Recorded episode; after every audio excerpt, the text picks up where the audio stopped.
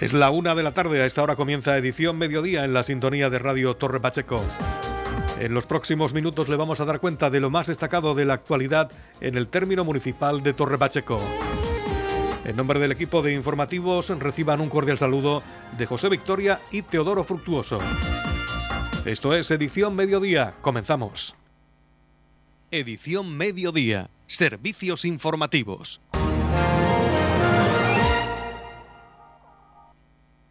El concejal de Cultura y Turismo en el Ayuntamiento de Torre Pacheco, Raúl Lledó, ha presentado la nueva jornada de puertas abiertas en el Cabezo Gordo que tendrá lugar el próximo domingo 27 de febrero. Lledó ha querido agradecer el trabajo realizado por la asociación Mupanguan, que viene realizando las excavaciones en la cima de las Palomas del Cabezo Gordo, donde se encuentra el yacimiento de Neandertal más importante del arco mediterráneo. El concejal de Turismo ha detallado las distintas actividades que se van a realizar con motivo de esta nueva jornada de puertas abiertas que tendrá lugar el próximo domingo 27 de febrero. Pues muy buenos días. El próximo día 27 de febrero tendremos en el Cabezo Gordo una nueva jornada de puertas abiertas para poder visitar ese paraje tan especial que tenemos en Torre Pacheco.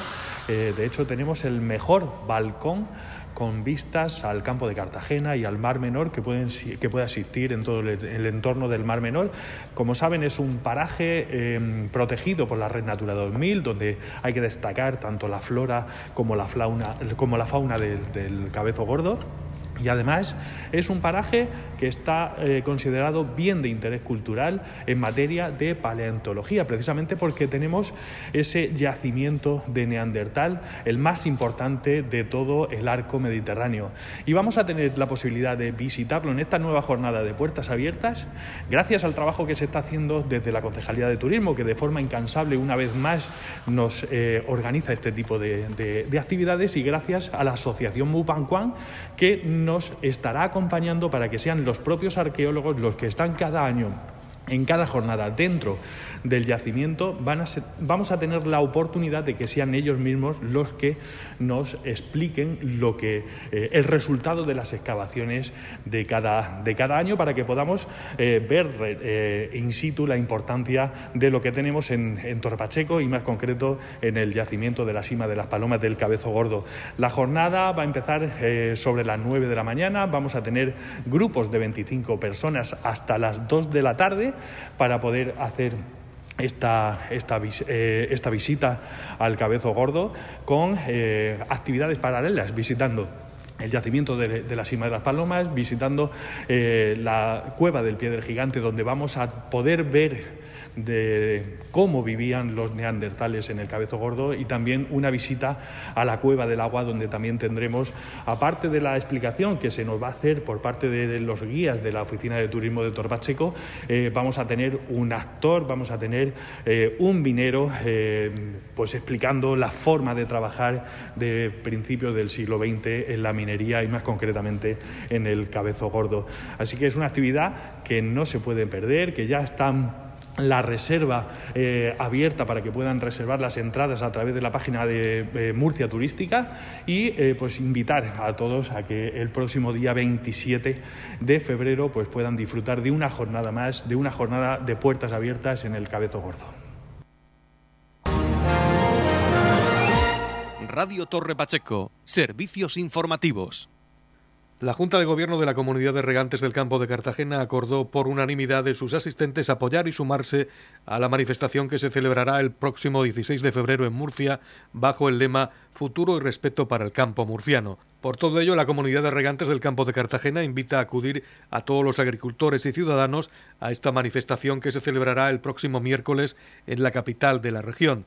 Para facilitar la asistencia del personal, comuneros y regantes, se interrumpirá el suministro de agua durante ese día y todas nuestras instalaciones permanecerán cerradas. De los acuerdos adoptados en esta Junta de Gobierno de la Comunidad de Regantes del Campo de Cartagena, nos habla su presidente, Manuel Martínez. Sí, bueno, esta es la que está convocada aquí en Murcia, el 20 de marzo está convocada en Madrid, ahí ya participan todas las organizaciones a nivel nacional donde hay otras demandas que también nos afectan a nosotros, que es el encarecimiento de los costos de producción, han subido los carburantes, pues suben los fertilizantes, sube el precio del agua, eh, al final eh, hay un encarecimiento de costos de producción y no se cumple la ley de la cadena alimentaria, o sea, que no permite la venta a pérdida. Esto no se está cumpliendo, solo, hay que verlo, el precio que están ofertando por las naranjas a día de hoy, que bueno, las que se llevan, las que no se están quedando en los árboles, ¿no? Entonces, lógicamente así no se puede seguir. Hay problemas también con los agroseguros, son carísimos, no tienen subvenciones y abusan eh, de, todo el sector y luego sobre todo también están incluidas eh, las, reivindicaciones por el tema del agua, el aumento de caudales y todo lo demás. Yo creo que el lema lo define muy bien. ¿eh? futuro y respeto, respeto y futuro.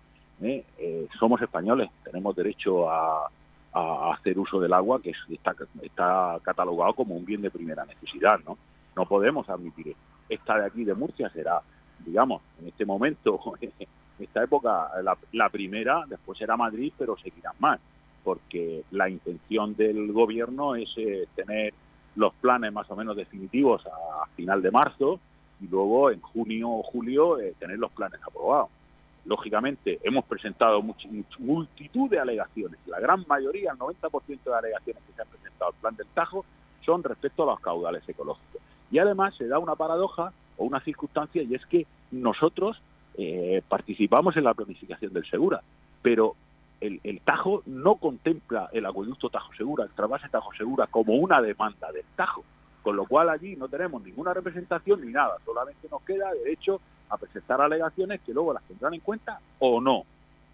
Por tanto, eh, tenemos que tenemos que levantar la voz, tenemos, que salir a la calle, solo nos queda eso.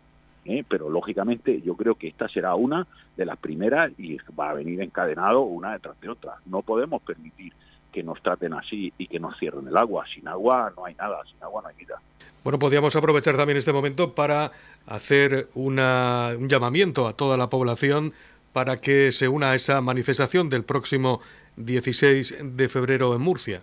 Sí, yo creo que es muy importante. Yo mm, sugiero que cada uno de, los que estén escuchando o los que nos escuchen en un momento determinado, pues que dedique un minuto a hacer una reflexión y pensar en qué nos afecta a nosotros, para qué usamos el agua o en qué nos afecta eh, la falta del agua. En todos los, aspectos de, la sociedad, en todos los aspectos de la vida, o sea, ¿en qué nos afecta? ¿Tendremos que defenderla o no? ¿O nos quedamos de brazos cruzados viendo cómo nos, nos, cercenan eh, el, presente y el futuro? ¿Y qué, qué vamos a hacer? Tenemos que salir a la calle, hay que salir a la calle hay que alzar la voz, nos tienen que escuchar. Somos ciudadanos de este país, somos españoles. Tenemos derecho a tener el agua que necesitamos para vivir, para, para producir, para en general, para, para nuestro medio de vida. Y eso tenemos que hacerlo. Y no podemos pensar que alguien lo hará por nosotros. Ese testigo lo tenemos ahora encima de la mesa, lo tenemos nosotros, lo tenemos los ciudadanos actuales, mayores, jóvenes, intermedios eh, y tal, y tenemos que salir todos a defenderlo. Luego no valdrán llantos. Hay que salir ahora. Y hay que salir de verdad. Con corrección, por supuesto, con orden, sin altercados de orden público ni nada más, pero tenemos que tener una voz firme y decidida. ¿Habéis pensado en facilitar el transporte a todas aquellas personas que estén interesadas en participar en esta manifestación? Bueno, lo que hemos acordado al principio es que todas las cooperativas, lógicamente, van a poner autobuses y, bueno, estamos hablando de Murcia, no estamos hablando de Madrid, ¿no?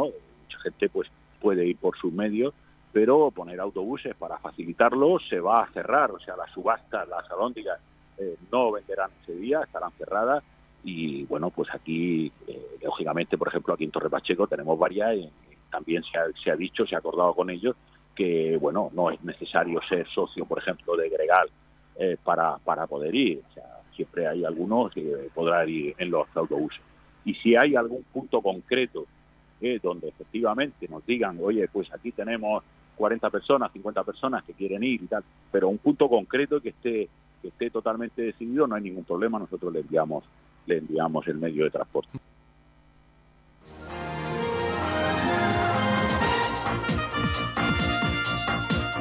Edición Mediodía. Noticias. El pasado viernes la ministra de Transición Ecológica, Teresa Rivera, visitaba nuestra región y celebraba una reunión con los ocho alcaldes que pertenecen a la cuenca de afección del Mar Menor. En esta reunión estuvo presente el alcalde de Torre Pacheco, Antonio León, quien manifestó que en nuestro municipio uno de nuestros mayores problemas es la gestión de las ramblas, que gracias a la sensibilidad de la Confederación Hidrográfica del Segura, las peticiones realizadas a este respecto desde el Ayuntamiento de Torre Pacheco ya están incluidas dentro del marco de actuaciones que se pondrán en marcha próximamente. Otro de los temas que el alcalde transmitió a la ministra es el problema existente en nuestro municipio con el nivel freático. Escuchamos al alcalde de Torre Pacheco, Antonio León. lo primero que hemos hecho ha sido pues agradecerle el compromiso que tuvo con todos nosotros, que con cierta frecuencia, cada tres meses, pues vendría pues aquí a conocer pues los, los pormenores de la situación, de, la marcha de la situación y también del avance que se están haciendo en todo ese plan de infraestructura pues para mitigar pues el deterioro que tiene ahora mismo el Mar Menor. Hay un incremento de aproximadamente 100 millones sobre la inversión prevista inicialmente, por lo tanto estamos ya casi en 500 millones de inversión que se van a realizar pues en toda la comarca.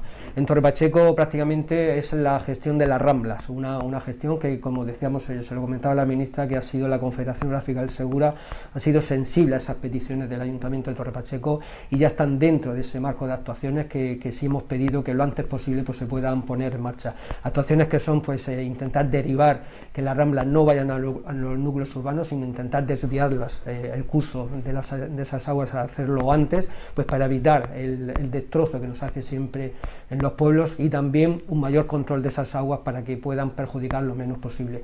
Pero sobre todo le, le hacía hincapié a la ministra el problema que tenemos con el nivel freático, un nivel freático, unas aguas eh, que están muy superficiales y de hecho el mismo pueblo de Torre Pacheco estando a 40 metros de altitud pues tiene un nivel freático a escasamente un metro y medio de profundidad. Eso provoca muchísimos problemas, empezando por los problemas hacia la, agricultura que paradójicamente ese exceso de agua pues también perjudica a los cultivos, no sé, se está mezclando ese agua con una alta salinidad con las aguas residuales, de forma que con la depuradora es imposible tratar esa salinidad y no poder aprovechar esas aguas para, para el riego, pero sobre todo la presión que está ejerciendo, la presión hidrostática que está ejerciendo hacia el Mar Menor. Por lo tanto, creemos es una, es una reivindicación que le hemos hecho de Torre Pacheco para que ese problema también del nivel freático, pues lo antes posible, también pueda ser incluido en ese marco de actuaciones. Estamos repasando para usted la actualidad de nuestro municipio en edición mediodía. La Consejería de Mujer, Igualdad, LGTBI, Familias y Política Social ha editado la primera guía de actuación ante la violencia sexual hacia las mujeres que proporciona información, pautas de actuación e identifica los diferentes tipos de violencia y abusos en el ámbito sexual y da a conocer cómo actuar y dónde se puede acudir ante estas situaciones.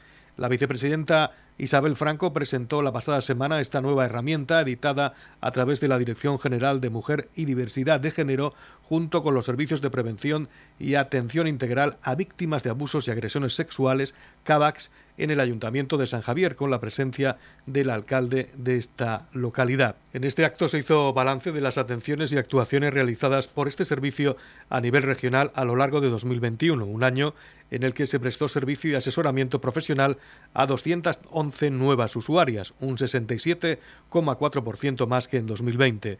Las intervenciones totales fueron 2.163, la gran mayoría de ellas referidas a atención psicológica a las víctimas, alcanzando las 1.260 atenciones en 2021 frente a las 898 de 2020, un aumento del 40%, algo que según la vicepresidenta y consejera Isabel Franco demuestra la consolidación de este servicio puesto en marcha en 2018.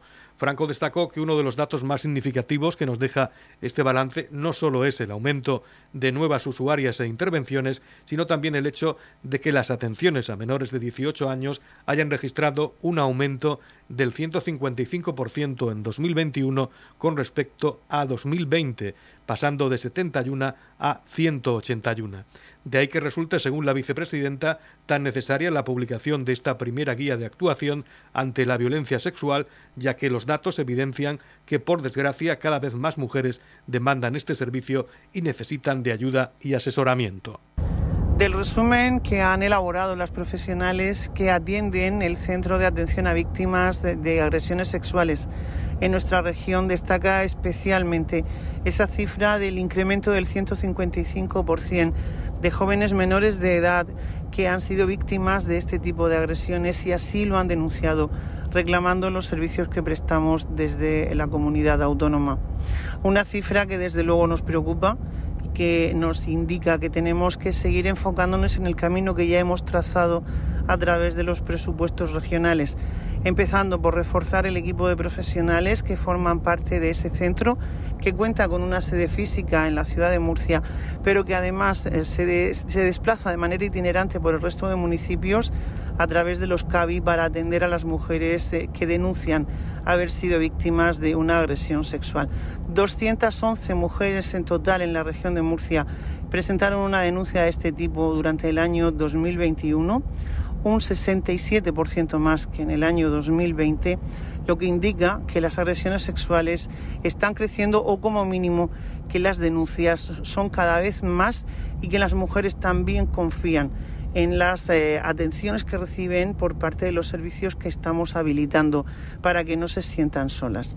Nosotros vamos a seguir trabajando, reforzando ese equipo que va a pasar de cinco profesionales a siete pero además también desarrollando una campaña muy intensa en la línea de la campaña que ya venimos desarrollando durante los últimos años, donde a través de un equipo de profesionales en los centros educativos acercamos a los jóvenes las nociones básicas sobre igualdad, tratamos de erradicar la violencia de género, la violencia machista o contra la mujer, de los ámbitos sociales donde los jóvenes pueden empezar a introducir esos cambios realmente y por supuesto queremos prevenir que cifras como las que se están registrando en estos momentos en la región de Murcia vayan en aumento.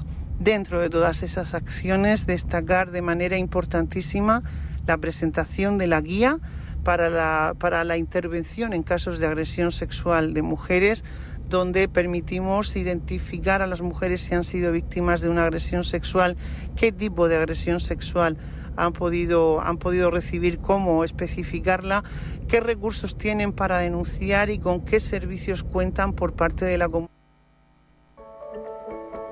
En la comunidad de regantes del campo de Cartagena aplicamos las últimas tecnologías en sistemas de control y distribución lo que nos ha convertido en un modelo de gestión eficiente del agua gracias al alto nivel de concienciación de nuestros agricultores que trabajan a diario por la sostenibilidad y el respeto al medio ambiente.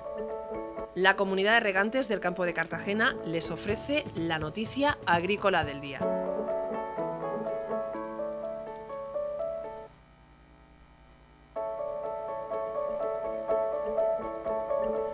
Conocemos ahora la actualidad agrícola del día. La comunidad amplía las ayudas para el asesoramiento a ganaderos y agricultores que ascienden a 3.375.000 euros. La comunidad ha ampliado la línea de ayudas destinadas al asesoramiento de agricultores y ganaderos hasta los 3.375.000 euros, lo que permitirá aumentar el número de profesionales que reciban asistencia destinada a la modernización de las explotaciones para lograr una producción más sostenible y respetuosa con el medio ambiente.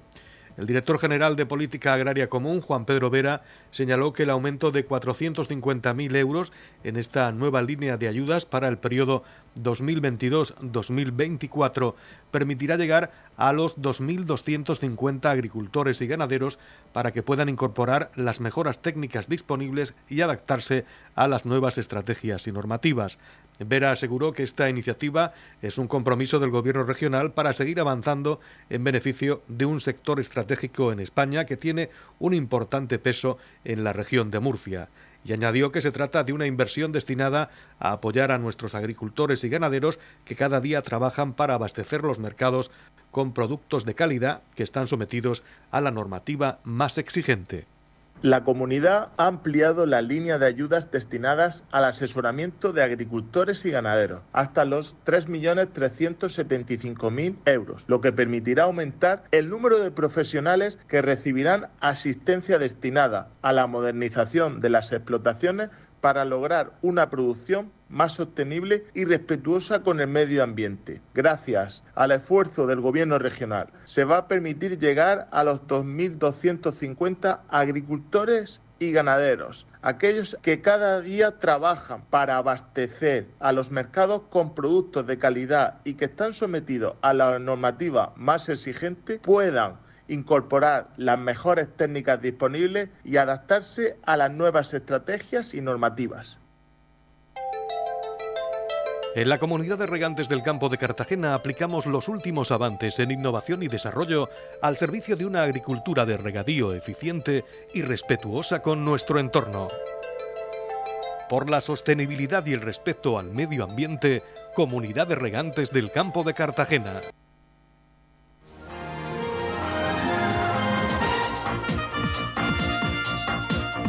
Edición Mediodía. Noticias.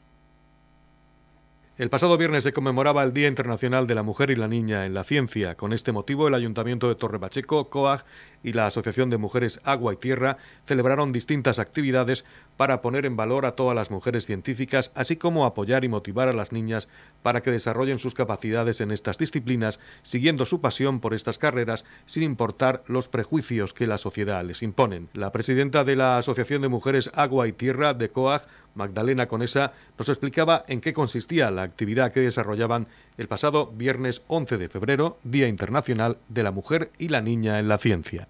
COAC y la Asociación Agua y Tierra Torre Pacheco queremos conmemorar este día tan importante para todas nosotras, mujeres y niñas. Desde tiempos remotos, las mujeres con sus descubrimientos, innovaciones, trabajos e inventos han hecho grandes aportes para el desarrollo de la humanidad, pero en la mayoría de los casos no han gozado del reconocimiento o lo que es peor, han quedado en el olvido, simplemente por el hecho de ser mujeres. Conmemorar este día es poner en valor a las antiguas generaciones de mujeres que han desempeñado un papel importante en el campo de las ciencias y la tecnología también significa dar el lugar que merecen cada una de las mujeres de hoy, las que día a día luchan por sus objetivos desde cualquier disciplina científica y tecnológica, contribuyendo a romper con la brecha de género que aún existe en nuestra sociedad. Es importante que a las niñas se les incentive a desarrollar sus capacidades en el mundo científico y tecnológico, porque esas niñas serán mañana quienes abran paso a las demás y sean el camino que conduzca a la inclusión y a la igualdad de oportunidades entre hombres y mujeres. Destacamos el papel tan importante que las mujeres realizan a diario en estas disciplinas, pues su invaluable trabajo contribuye a que el mundo funcione de la mejor manera. Un claro ejemplo es el papel que las mujeres científicas han desempeñado en estos tiempos de pandemia, sin olvidar las enormes dificultades que ésta les ha traído para emprender su futura profesión. Por estas y otras razones más, COAC y Agua y Tierra Torre Pacheco nos unimos para llevar a cabo este pequeño pero significativo acto, con el cual ponemos en valor a todas las mujeres científicas también apoyamos y motivamos a las niñas para que desarrollen sus capacidades en estas disciplinas, siguiendo su pasión por estas carreras sin importar los prejuicios que la sociedad les impone. Para celebrar este día hemos querido poner en valor a las 14 murcianas que en el año 2020 fueron elegidas dentro de las 428 mejores mujeres científicas residentes en España según el factor H medio, que mide el impacto de sus publicaciones. Como homenaje a estas mujeres, hemos engalanado las ventanas de nuestras oficinas con sus nombres y profesiones, haciendo que ellas sean nuestro punto de referencia hoy y siempre. Edición Mediodía, Noticias.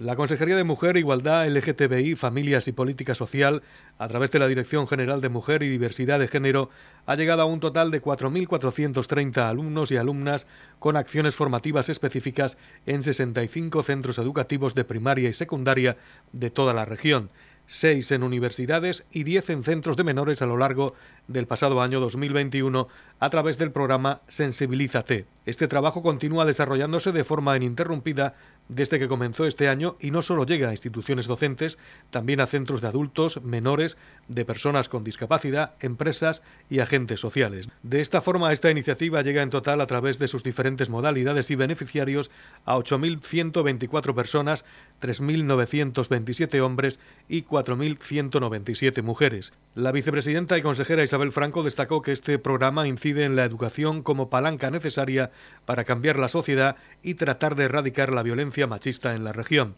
Franco subrayó que el objetivo prioritario de Sensibilízate desde que se puso en marcha siempre ha sido y sigue siendo la población juvenil para que los niños y adolescentes sepan en qué consiste el maltrato, puedan distinguir de inmediato cuando se está produciendo una situación de violencia hacia la mujer del ámbito o tipo que sea y que conozcan que hay recursos donde acudir en la comunidad que están a su disposición.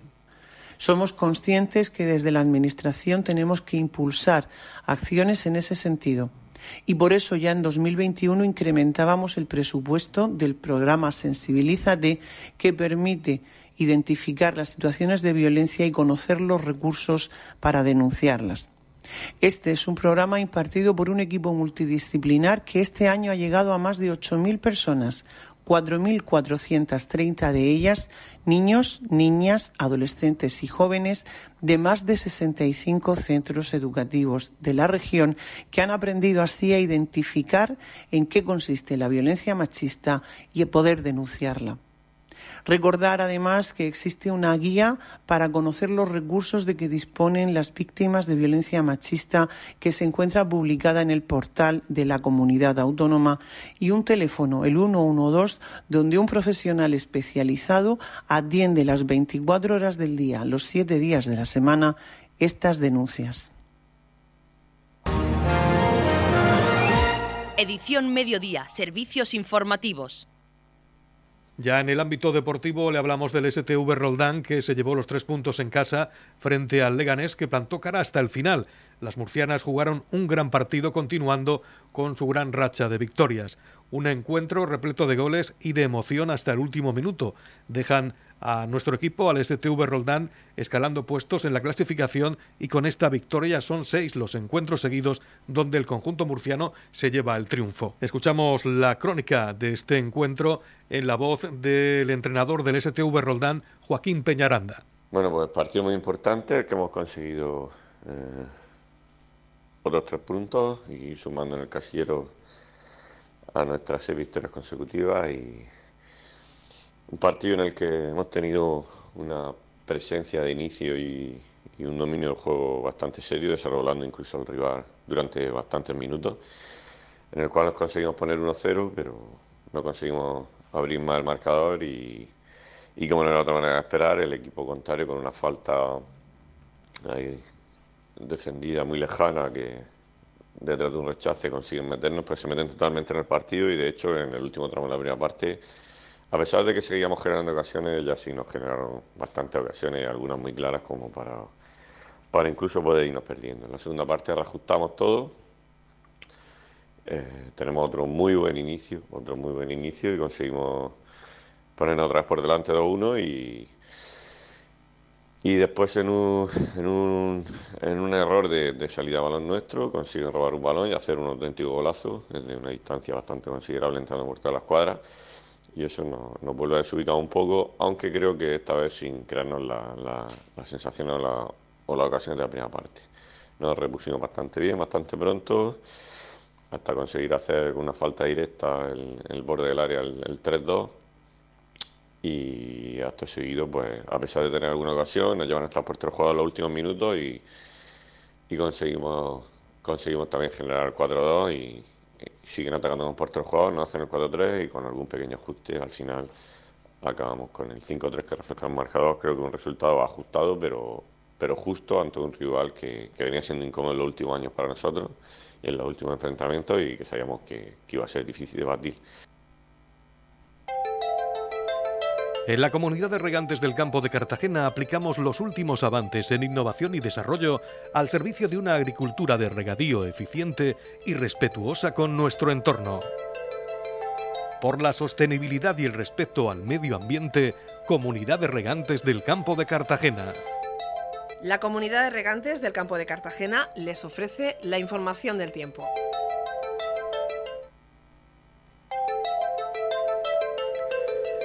Conocemos ahora la información sobre el estado del tiempo en edición mediodía.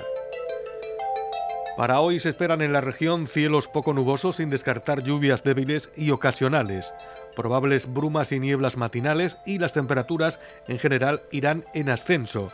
El viento soplará flojo del oeste.